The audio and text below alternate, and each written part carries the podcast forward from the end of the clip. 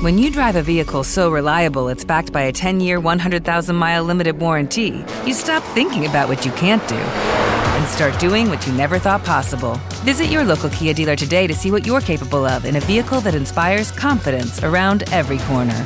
Kia, movement that inspires. Call 800 333 4KIA for details. Always drive safely. Limited inventory available. Warranties include 10 year 100,000 mile powertrain and 5 year 60,000 mile basic. Warranties are limited. See retailer for details.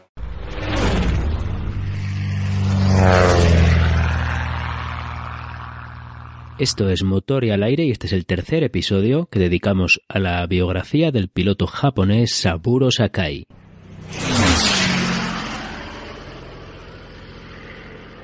Si recordáis del último episodio, habíamos dejado a Saburo metido por error dentro de una formación de 15 aviones enemigos, intentando escapar desesperadamente hacia Iwo Jima. Lo que siguió después fue uno de los combates más épicos de Saburo Sakai.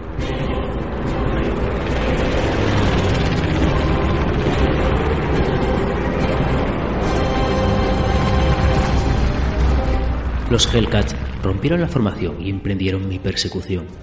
¿Qué podía hacer yo? Mis posibilidades se presentaban desoladoras. Pero no, todavía quedaba una salida, o una pequeña posibilidad de ella. Estaba casi sobre Iwo Jima. Si podía superar en la maniobra los otros aviones, tarea casi imposible, pensé, hasta que se vieran escasos de combustible y tuviesen que romper el contacto para regresar a sus bases de partida, tal vez podría escapar. Pero entonces me di cuenta de la velocidad de estos cazas. Acortaban distancias en segundos. Eran tan rápidos, resultaba inútil correr más.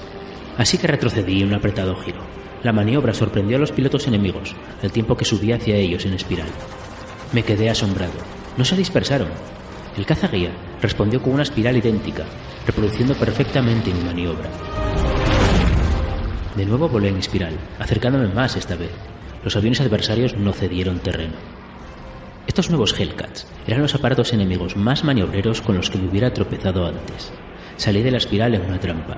Los 15 cazas desfilaron una larga columna y al momento siguiente me encontré girando un anillo gigante de 15 Hellcats. Por todos lados veía las anchas alas con las estrellas blancas. Si alguna vez un piloto se ha visto rodeado en el aire, ese era yo. Pero disponía de poco tiempo para examinar mis desventuras. Cuatro cazas rompieron su círculo y vinieron hacia mí. Estaban demasiado anhelantes.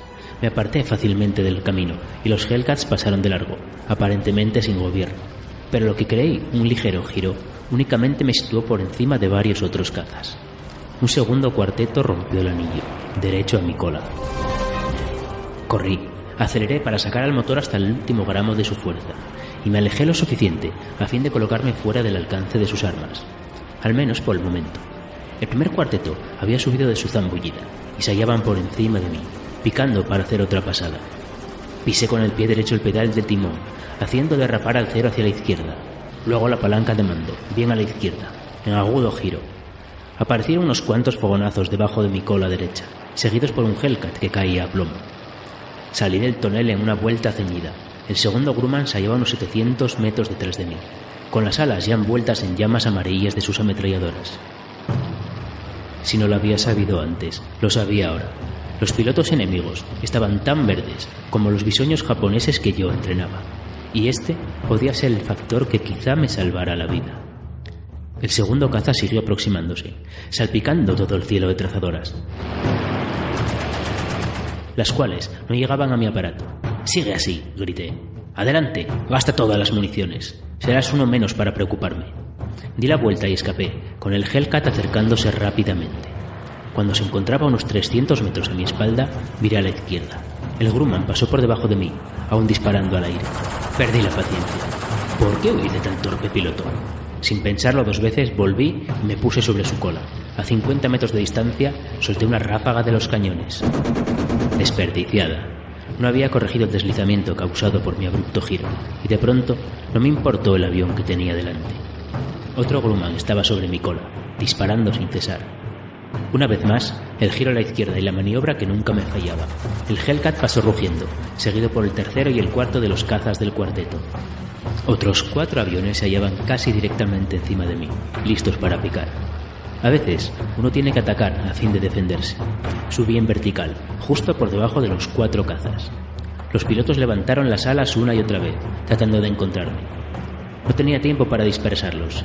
Tres Hellcat venían hacia mí por la derecha. Escapé por los pelos de las tazadoras. Y me evadí con la misma maniobra a la izquierda. Los cazas volvieron a su amplio anillo.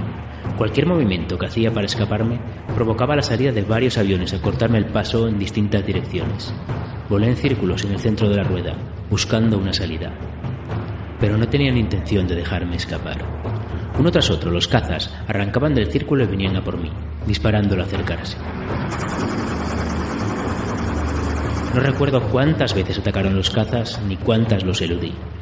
Me corría tanto el sudor que me empapó la ropa interior. Toda mi frente estaba cubierta de gotas que empezaban a caerme por la cara. Proferí una maldición cuando el salado líquido penetró en mi ojo izquierdo. No podía tomarme el tiempo necesario para frotármelo con la mano. Todo lo que podía hacer era pestañear, tratar de que no entrara la sal, tratar de ver. Me cansaba demasiado rápidamente. No sabía cómo podía escapar del anillo, pero resultaba evidente que estos pilotos no eran tan buenos como sus aviones. Una voz interior parecía susurrarme, parecía repetirme una y otra vez las mismas palabras.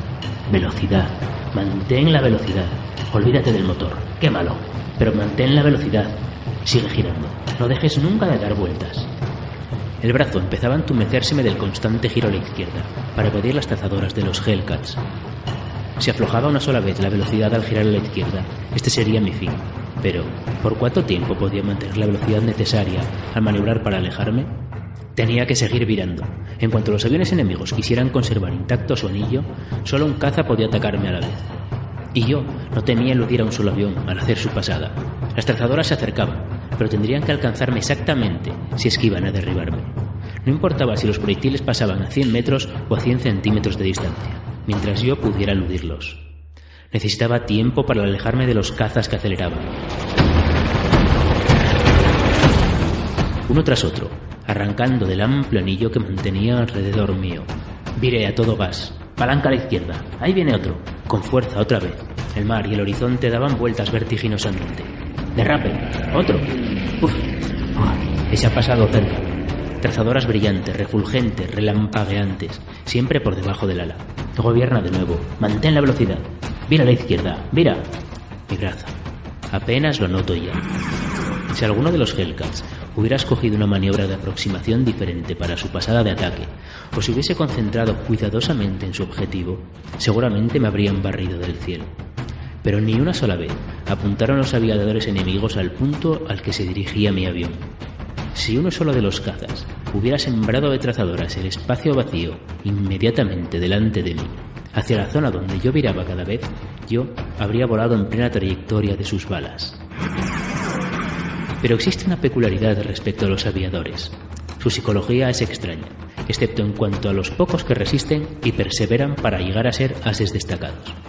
Pero el 90% de todos los pilotos se aferra a la fórmula que les enseñaron en la escuela. Seguirá una cierta pauta. ¿Te está gustando este episodio? Hazte fan desde el botón Apoyar del podcast de Nivos. Elige tu aportación y podrás escuchar este y el resto de sus episodios extra. Además, ayudarás a su productor a seguir creando contenido con la misma pasión y dedicación.